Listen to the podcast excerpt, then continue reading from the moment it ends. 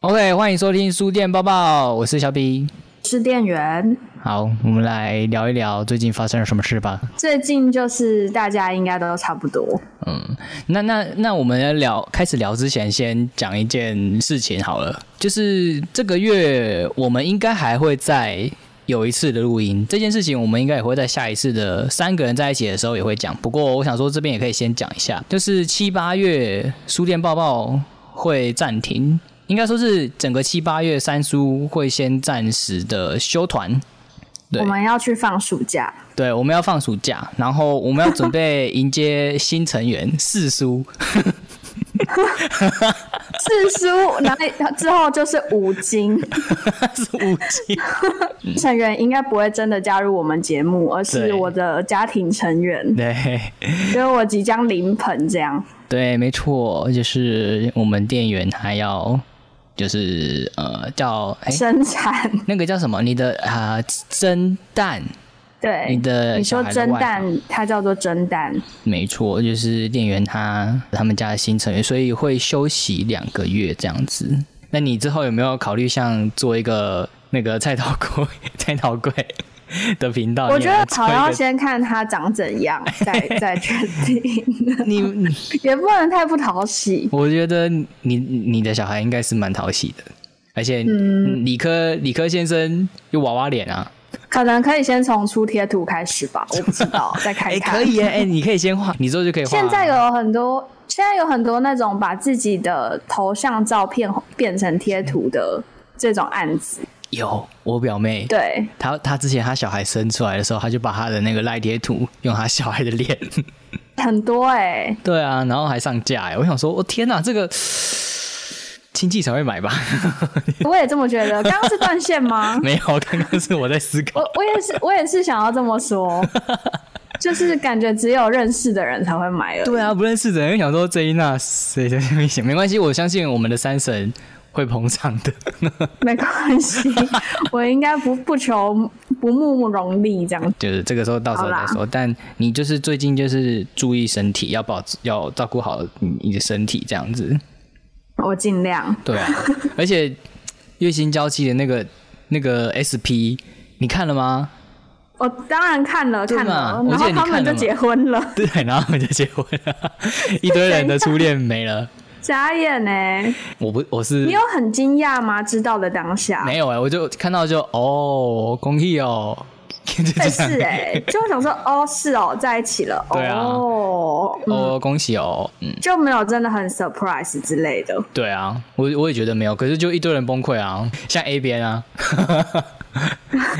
他还蛮喜欢新垣结衣的，新垣结衣讲说，对对对，我是之前《爱的迫降》他们在一起之后，那时那时候我比较惊喜，《爱的迫降》是玄彬跟孙艺珍，哦哦，在他们他们的互动，我觉得很棒啊，在戏里面的互动，所以曾经我有想过，如果这两个人在一起，好像也不错，就是我觉得如果如果我是他的粉丝的话，我会觉得，与其新垣结衣找一个。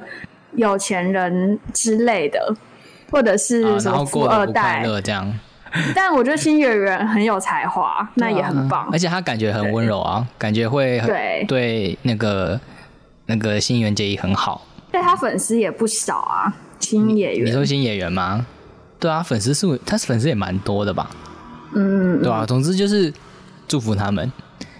然后，其实我我讲到这个是想到说，SP 的剧情跟你现在讲有蛮多现代的问题，然后又刚好又是疫现在这个疫情的问题这样子。哦，对耶，对啊，是不是？我们上一次上个月录音的时候完全没有考虑到疫情这件事。对啊，我们上个月录音的时候还想说，嗯，这个月整个就是应该还好吧，六月排应该可以排个怎样怎样的，然后对对，然后那个店员可以好好的，就是排完之后店员可以好好的安心的去带。待产，结果搞什么？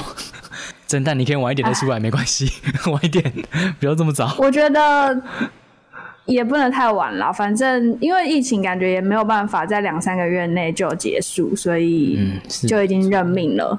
是的，总之就是你要好好照顾身体，然后各位三婶们也要好好的注意安全。就是我现在随身都携带洗手液，干洗手液绝对随身携带，因为我现在是通勤。就是我有分流，那你现在还要还要去公司上班？就分流，就是可能我三五我在家，然后一二四我要去公司啊，因为我现在的工作在台北啊，然后我住宜兰嘛，就先要通勤，然后我就。而且是要用大众运输。对我上车，我就把全身把自己全身包超紧，就我会好怕。对啊，因为我我就会会怕啊，然后呃风衣嘛，就整个风衣先穿，然后包头，然后又戴护目镜，又戴口罩，超像小偷。很棒，你做的很棒。如果这个不是疫情的时候，人家以为这个人是想怎样 怪人？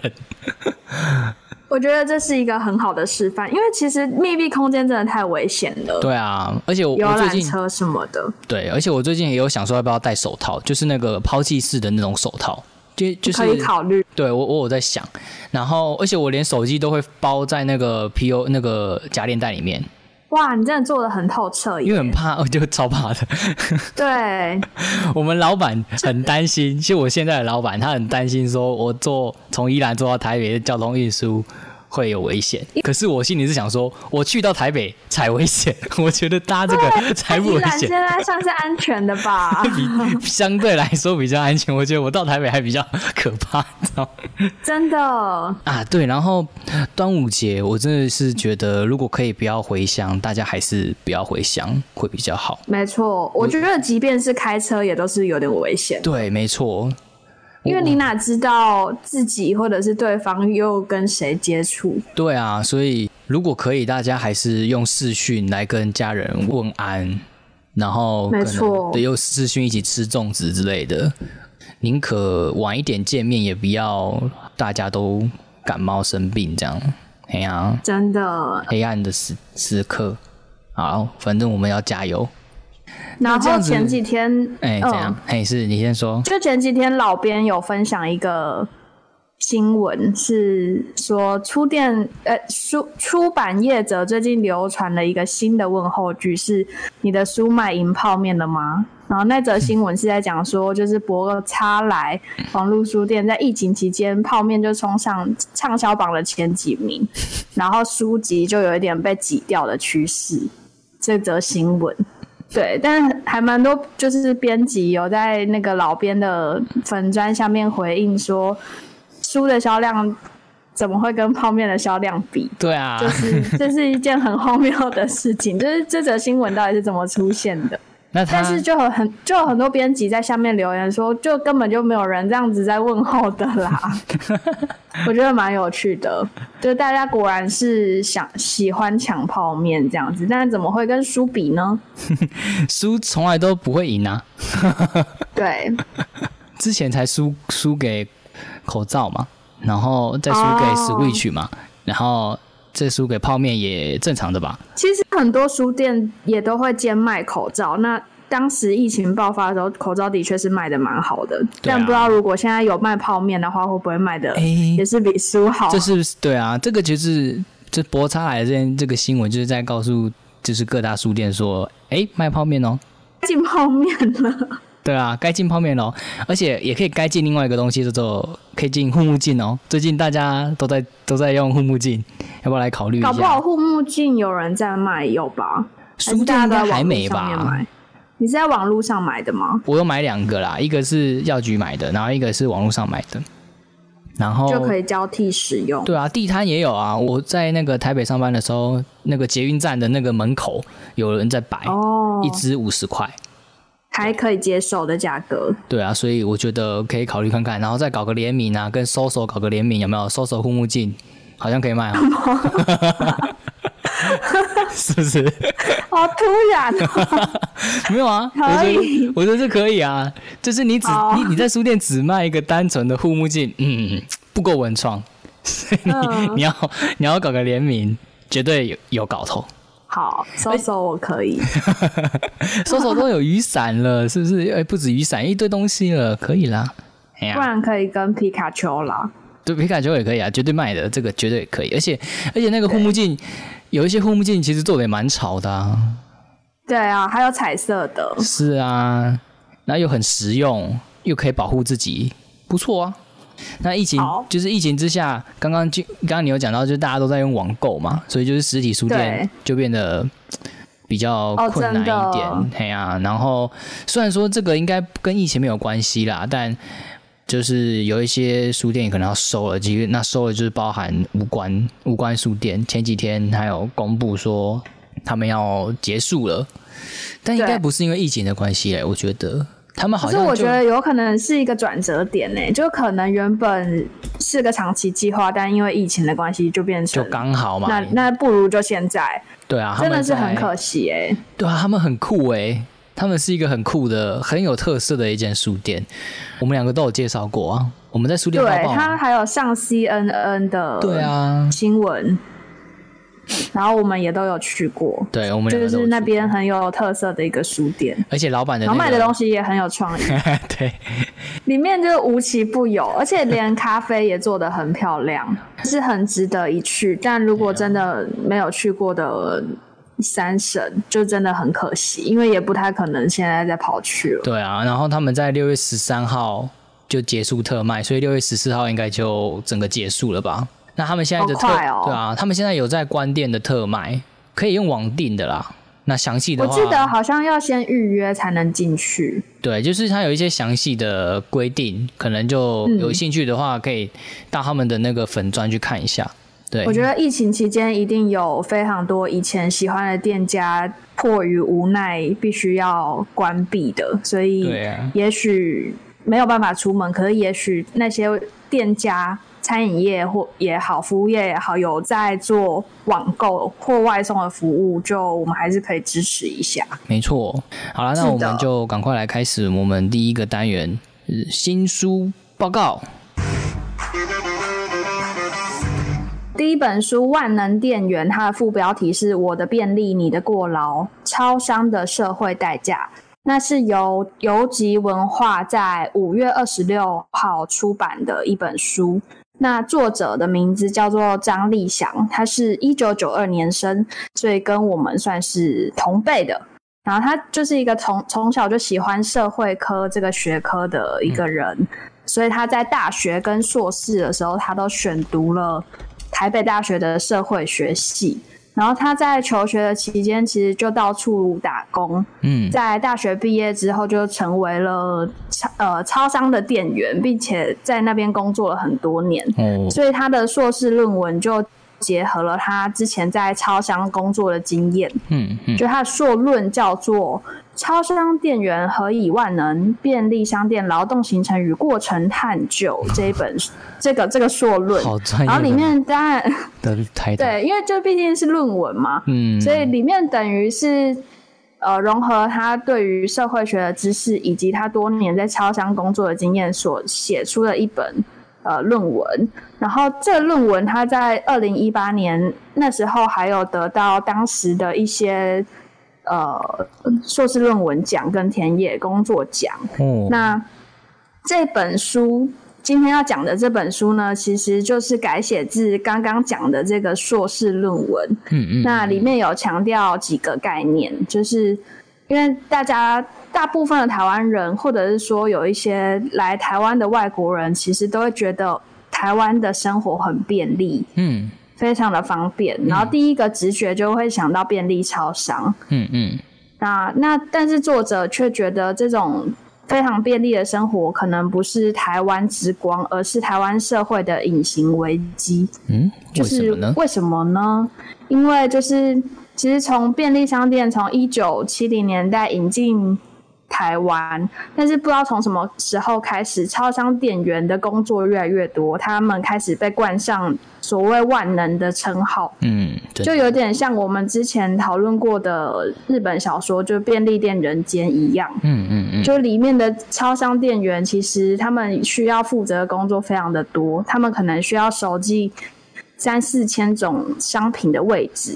就这就是服务零售业的面向，然后他们还必须要知道热狗、关东煮、地瓜、咖啡、冰淇淋怎么制作，就变成又又有点像餐饮业。然后其次还要再提供服务性的商品，包含到很多缴费服务啊、猎印服务等等，然后甚至还要扫厕所。那我是觉得这本书就是在疫情之下的台湾，就会显得。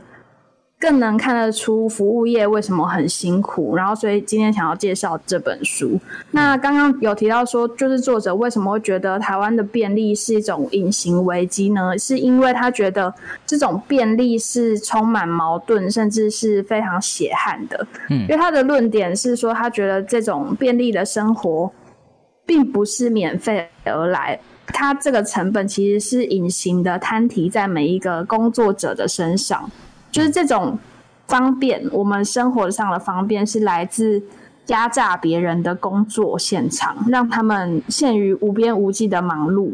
哇！就比方说，就是你这样讲，害我都以后都不敢去超商了。因为，因为我们的便利就是来自于那些店员的工作项目不断被增加。但如果说今天老板并没有帮他增加。轮班的人的话，那个店员他就只能想办法用更有效率的方法来工作，或者是加长自己的工时，不断加班。对对。可是只要一旦我们是有在社会上工作的人，就如果我们不是房东，而是一个工作者的话，其实很难避免这种压榨或是加加班。所以说我们在上班的时候被其他人压榨，然后下下班之后 我们却。因为我下班之后，我们已经觉得太烦了，所以我们就会习惯去便利的场所消费，然后透过这种其他人提供的服务来弥补我们被工作剥夺的时间，久而久之就成为一种不良的恶性循环。哇，这就是他的硕论的那个结论，这样子，我就觉得还蛮有道理的，但又觉得很无奈，因为好像也没有提出什么具体的解法。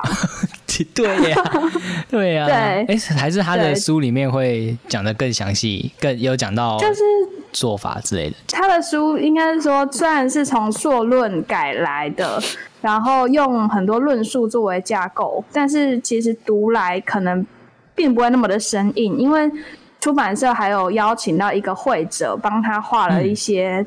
那个他作为菜鸟店员的一些小故事跟漫画，所以有一些有趣的部分，就不会像论文那样生硬。但是我没有实际的读完过这本书，我也不知道里面有没有提出什么解方。哦。但有读到一些就是小知识啦，比如比如说为什么超商为什么叫做超商，是因为统一超商在一九七八年的时候成立，然后他们那时候的公。公司名字就叫做统一超级商店股份有限公司，就他们把自己许为超级商店，然后之后就被简称为超商。超级商店这个词好像也隐藏了当时就觉得说便利商店可能可以跟万能对，可以可以跟万能画上等号这件事情。对，那我觉得在疫情期间这本书的推出好像还蛮值得一读。因为毕竟现在很多服务业也很辛苦，尤其是可能超市、全联、大卖场等等，不只要卖东西，然后他们还要实名制啊，管控人流，就是管控大家有没有戴口罩什么的，所以就是。大家在这段时间可以读读这本书，然后体谅一下在第一线工作的服务人员。嗯，就是这样啦。是的。接下来第二本，第二本这不是没关系，二十则性暴力受害者的图像故事。它的出版社是亲子天下，然后它的作者是玛丽安·斯托安。这个这本书是图文书，那它比较不是像呃我们之前介不。介绍的那种一百天后就会死的鳄鱼啦，或者是吉祖生界那种儿少的图文书，它比较偏向是给大人看的，毕竟它的抬头就是蛮严肃的一个议题嘛。那这本书的出版日是五月三十一号，里面呢描述了二十则真实性暴力受害者的故事，有一些呢它是匿名的投稿。有一些则是作者就是亲自访谈的，然后每一则故事的主角，他们的年龄啊、他们的性别啦，以及情境都不一样，就是有可能是年轻的，也有可能是中年的，也有可能是男的，也有可能是女的。那施暴者呢，当然也有可能是陌生人，就是也有可能是他们的熟人或者是亲密关系的的人。环境的话，当然就私人或公共场合都会有。这他的每一则故事呢，虽然都只有短短的几页，就是它不长，每一则故事都不长，但是每一则故事都有独特的图像的设计，还有它的文字的风格，就是它每一篇图文的表现出来的方式都不一样。然后有一些的故事文字很多，有一些故事是甚至文字就非常少，甚至可以说没有，就有可能是为了那一篇的故事，然后他作者就用某种方式去呈现这样子，所以每一篇让你读起来都有不同的感受。那每一篇故事都非常的强而有力，就是不同的方式去表达那些受害者的伤痛，还有那些暴力行为的对他们的冲击，对我们的冲击，这样子。会介绍这本书，就是因为最近这种性暴力的议题已经渐渐的被大家关注，像之前的那个 Me Too 运动啊什么的。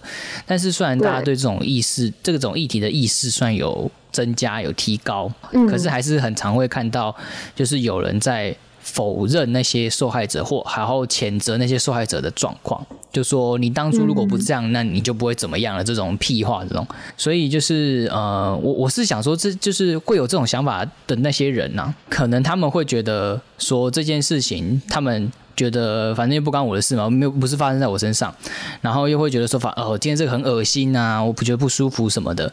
然后他们就不去在意什么，这些想法我都是错的啦。这本书里面的那个推荐人，就是其中一个推荐人是刘佩璇，他有说到，就说这本书里面其实这本书会让你看得很不舒服，没错。可是我们对人必须要去面对，就是我们必须面对这些不舒服的感觉，去练习面对这些不舒服的情绪。毕竟那些书里面的事情都有可能会发生在我们朋友啊，或者是我们家人，甚至是我们自己的身上，所以我们必须去正视这些问题。然后书里面有提供提供一些方法，可以让我们读的人去从聆听这些受害者开始，然后学着去观察周遭。就是假如你在不管在什么场合上面看到了这些不好的行为的时候，我们可以去阻止他，不要就是当一个冷漠的旁观者。这本书大概是这样子。推推荐除了这个议题是也是我们比较关心的议题之外，它我刚刚有说它的里面的那个图文的呈现，对，我很喜欢，很很很有艺术感欸，很有艺术感我。觉得光看四月就觉得哇哦，对，就想要买而。且他讲的又是对他讲的又是这么严肃的议题，可是该怎么讲？就是也不能说它吸引人，可是他就是把每一篇的故事都呈现的很好，而且那个博客来好像有 Okapi 好像有帮他写了一篇报道，对不对？有去访问那个作者，对，我觉得看了之后就更能懂得这本书是怎么设计的。没错，所以很推荐这本书。三婶们如果喜欢的话，也可以把这本书去推荐给其他你们的好朋友，让他们去正视这些问题。有一些那种顽固的。那就算了，可是有一些，我觉得这些书可能要给对于这种议题是觉得闲事莫管的人去听，呃，去看，让他们去正视到这些问题是必须要去管的，必须要我觉去在意的。得跨出跨出同温层好像真的蛮难的，就像就是出这种书，就读了一定会难受，可是又觉得它很重要，很为难，但还是要试着跨出去。没错。好，那接下来第三本，第三本要介绍的是《午夜天鹅》，是由彩石文化在六月五号即将出版的书。呃，这本书是电影的原著小说，那电影就是同名电影《午夜天鹅》，它的作者叫做内田英治，是一个导演。那这个导演的知名作品就是之前曾经在 Netflix 上面就是有引起一番话题的剧集《A V 帝王》的导演。哦，那他这一次不只是作为《午夜天鹅》这部电影的导演，他也同时担任了编剧，然后亲自的撰写了这部原著小说。所以这个作品呢，是先有原著小说，然后后来导演再把这一个作品改成电影的剧本，然后拍成电影的。哦，那这个哦故事呢，是有主要有两位主角，一个叫做纸莎，一个叫做伊果。哦哦，那纸莎呢，她是一名男跨女的跨性别者。他的故事背景是直沙，他一个人离开故乡，然后来到东京。每天都在深夜的俱乐部里面跳舞表演。然后他的生活是非常的孤独的，但是他为什么会想想要这么做呢？因为他是男跨女，他希望。自己总有一天可以成为女人，还有这一个梦想。那故事背景是这样。然后另外一个小说的主角叫做伊国，她是一名女国中生，可是她的家庭非常的不幸福。她在悲惨的环境中成长，然后常常被她的妈妈酒后家暴。她就是唯一在生活中能够期待的事情，就是只有跳芭蕾舞这件事情。嗯嗯，然后。这本小说就是环绕着这两个主角，但本来这两个主角是莫不相识的。但有一天，紫砂的妈妈突然打电话给他，要他收留伊果。这两个呃女生就连上线了。这两个人原本是毫无关联的陌生人，但是却在一阵子的相处之后，渐渐产生了爱。就是等于说，紫砂是伊国这阵子的妈妈。呃，两个人之间从两个孤独的呃处境，然后组成了一个家庭的概念，然后也让紫砂。就内心产生了从来没有过的情感，就是母爱这件事情。然后这个小说就是导演有讲说，其实乍看之下，在多元性别，就是在讨论多元元性别的这个议题。嗯嗯嗯嗯。但是其实他想要重新诠释的，可能会是爱，然后家庭。对，就是他想要同时书写两个受伤然后脆弱的灵魂，但是他们其实也可以拥有爱这件事。这个小说在改编成电影上映上映之前，其实已经累积了蛮高的读者评价跟口碑。就是这个小说在出版的四个月之后，就来到八刷的地步，哇，蛮厉害的。哇！然后电影的主角是曹简刚。对他那时候读到小说的时候，也有讲到说，他觉得读起来太感动了，眼泪完全停不下来这句话。然后这个电影在日本的票房也非常好，得过蛮多大奖。然后曹简刚也因为扮演了跨性别者而受到很多奖项的肯定。作者有有特别提到说，就是反正他希望透过。爱这件事情来描绘，在越来越多元的社会之中，跨性别者跟少女之间的互动。嗯，然后他也希望这个作品可以成为一篇生活在这个世界上普通人的故事，一部普通的娱乐性电影，受到大家的喜爱。就是他讲这句话的概念，就是希望这两个在我我们可能一般传统社会。规范的概念来说，可能是很特别、跟境遇很不好的家庭，可是他们其实也可以拥有爱，就有一点像刚刚小皮介绍的那本书的作者的概念。嗯，就他之所以会希望每一个故事被独立的呈现，就是希望让这件事情备受正视。就这是一件，就是都有可能发生在你我之间的事情，这是一个很。普通可是却很严重的事情，就我觉得这个概念有一点点像，嗯嗯嗯嗯，对。然后也有读者就评论了这本书，就是觉得说这本书他觉得好像把他从普通中解放出来了，然后让他可以去追求真正的想要的生活，嗯，然后让他活得更像自己。对。然后我当时第一次接触到这个。剧情是在电影院，就很久以前电影院的一个预告片，就有看过这部电影的预告，然后那时候我就觉得蛮感动的。这个月有读到这本书刚好出版，就觉得可以介绍给大家。那也许可以先看看小说，然后再看看电影，对，两个都看看。而且这本书的首刷限定赠品叫做《我不是故意让你哭》面纸，就感觉是本很感人的书，而且叫做《我不是故意让你哭》。就觉得大家在防疫期间这之间的情绪可能都很焦虑。等下彩彩石是喜欢送人家面子是不是？哎，你上次也是彩石，对，哎，对嘛？对，上一次那个荒荒凉手记也是采石的。采石就是喜欢出让人哭的书嘛？怎么这样？就想让可是我是觉得防疫期间，大家除了焦虑以外，偶尔释放自己的。悲伤情绪也不错，嗯，不然憋着不舒服啊。对，感受一下不同形式的 呃情绪。有三婶说他有看过这部电影，真的要准备好卫生纸。我看预告片就哭了。好吧，好的，推荐这本《午夜天鹅》。那我们赶快进入下一个单元——文青出没通知。我的阅读挑战这个活动呢，它是国家图书馆所举办的。那当时是为了要响应四月二十三号世界阅读日这个全球的阅读盛事，嗯并且希望鼓励民众的阅读习惯深植于日常生活之中。那这个挑战呢，其实就是一个阅读的宾果。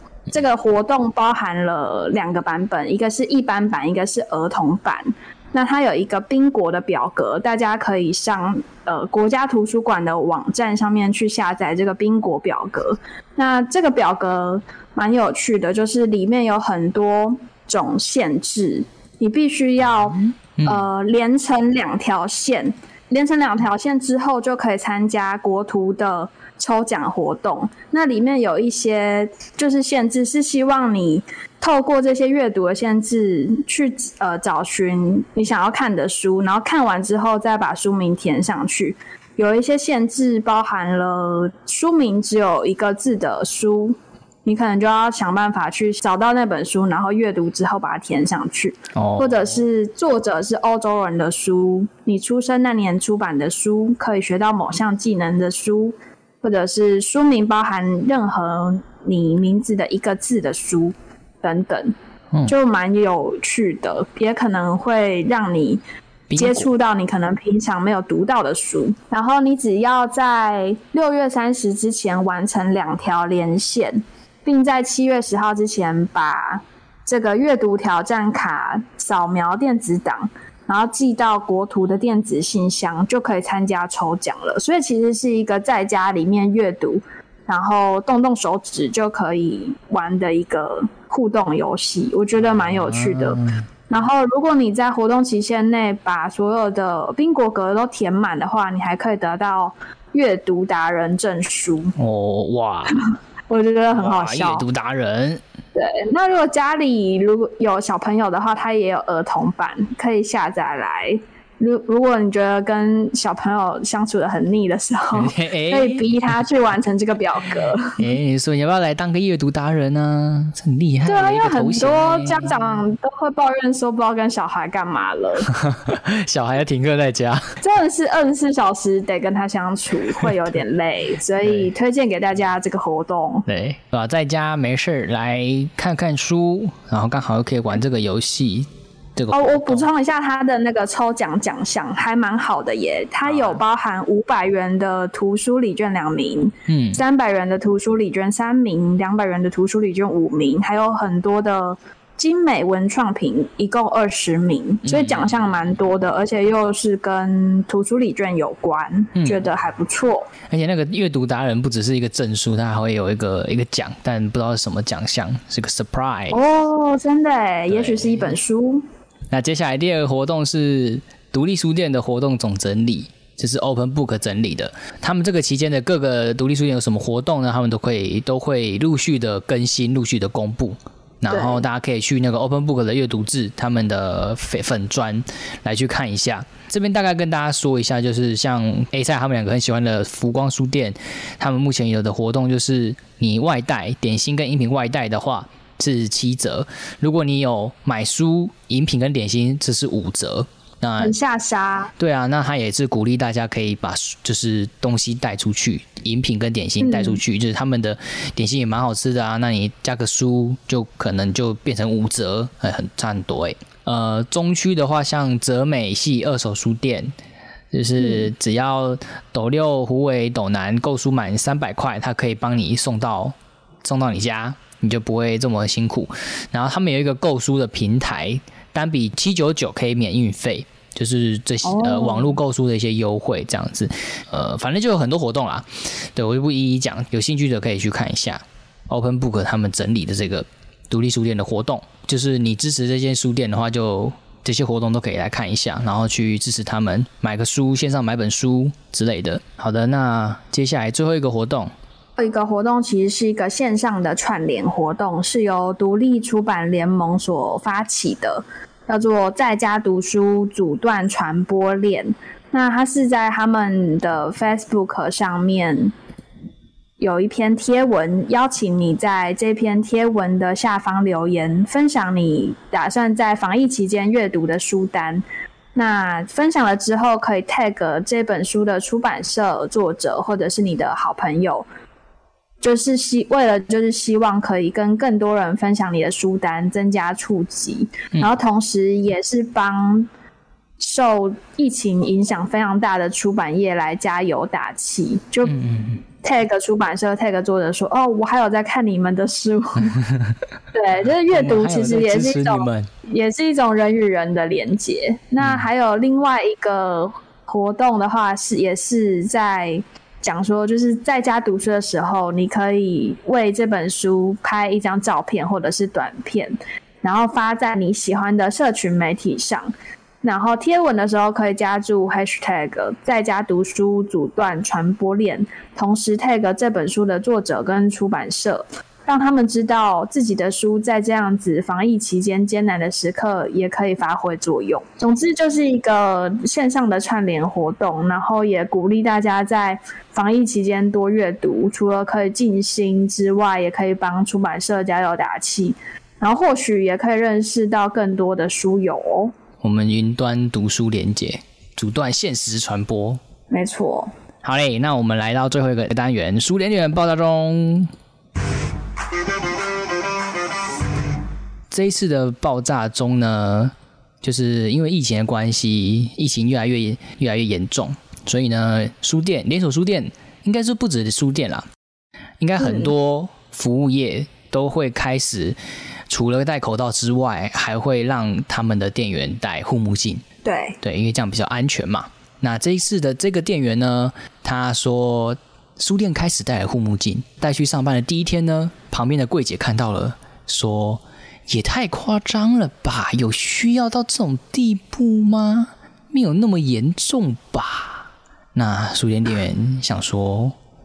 这位柜姐，我的脸上的妆可没有你厚，没有办法抵挡那些纷飞的口沫。你想死可以，但我不想死，好吗？Fuck，OK，有单押，对，有押韵，好恐怖哦！怎么会？有人的妆这么厚，不是啦。那个柜姐的妆好厚哦，厚到就是不用面罩，她都可以挡口沫，所以她觉得书店店员戴那个护目镜是很夸张的一件事情。她觉得不需要护目镜，只要卸妆就可以把病毒消灭掉。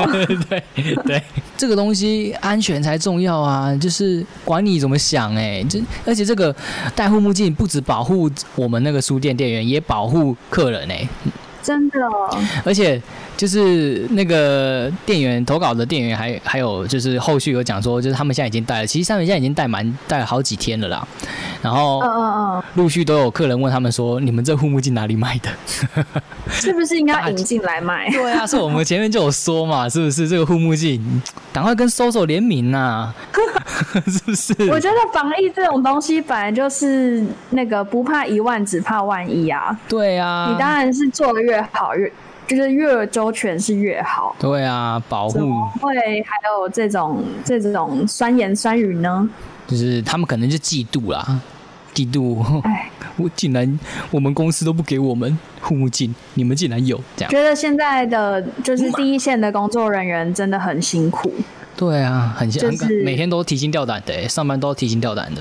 对啊，而且之前我还有在那个 IG 分享，就有一则新闻是陈品松烟有不戴口罩的男子在那边闹好几天。对，然后就有就有书店店员有回复我的线动，然后他就说疫情期间书店只剩下三种人哦，哪三种？店员、神经病跟流浪汉，好难过哦。就是等于来逛书店的，好像都不是正常人了，然后也只剩下书店店员，只剩下疯子，真的很辛苦。哎，好，那我们今天的这书店报报就大概到这边要结束了。然后之后我们要休团两个月，那六月还会有一次。直播不呃时间的话，会再告诉大家是我们三个人的直播。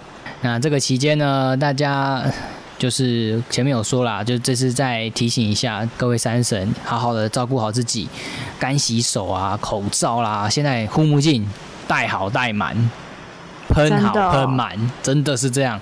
端午节能够不回家就不要回家，就是不要回家对，对用电话来联络家人问安，用电话来问安就好了，真的，对保护，用好家人网络就。好了。对，网络这么方便，那也不是、啊又不是说看不到脸，看不到脸可以用视讯嘛，又不是又不是说不行用视讯。那如，果真的很想吃妈妈包的粽子，就请她寄过来吧。对啊，就端午节之后到了也没关系，之后再吃就好对，也。不一定一定要端午那个时候吃粽子嘛，妈妈的对嘛妈妈的那个美味，什么时候都可以尝，是不是？物流业也辛苦了，对啊，物流业啊，还有最辛苦的就是还有外送员，呃外送员，医护人对员医护人员才是最辛苦的啦。真的。对啊，他们现在都不敢回，有一些医护人员都不敢回家啊。而且我还有看到他那个照片，是脸上都是防护，就是护目镜跟口罩的疤痕。痕，对，压痕、绑勒痕，哦，看了很心疼哎、好啦，大家加油！对啊，希望这一次的那个赶快有了，有在下降了，希望可以继续下降下去。哎呀、是的，嗯，好了，那就这样啦，拜拜。好像很突然。没有，刚刚我们就应该要结束了，但是后来又一直讲，对，又又聊起来。对，又聊起来。拜拜。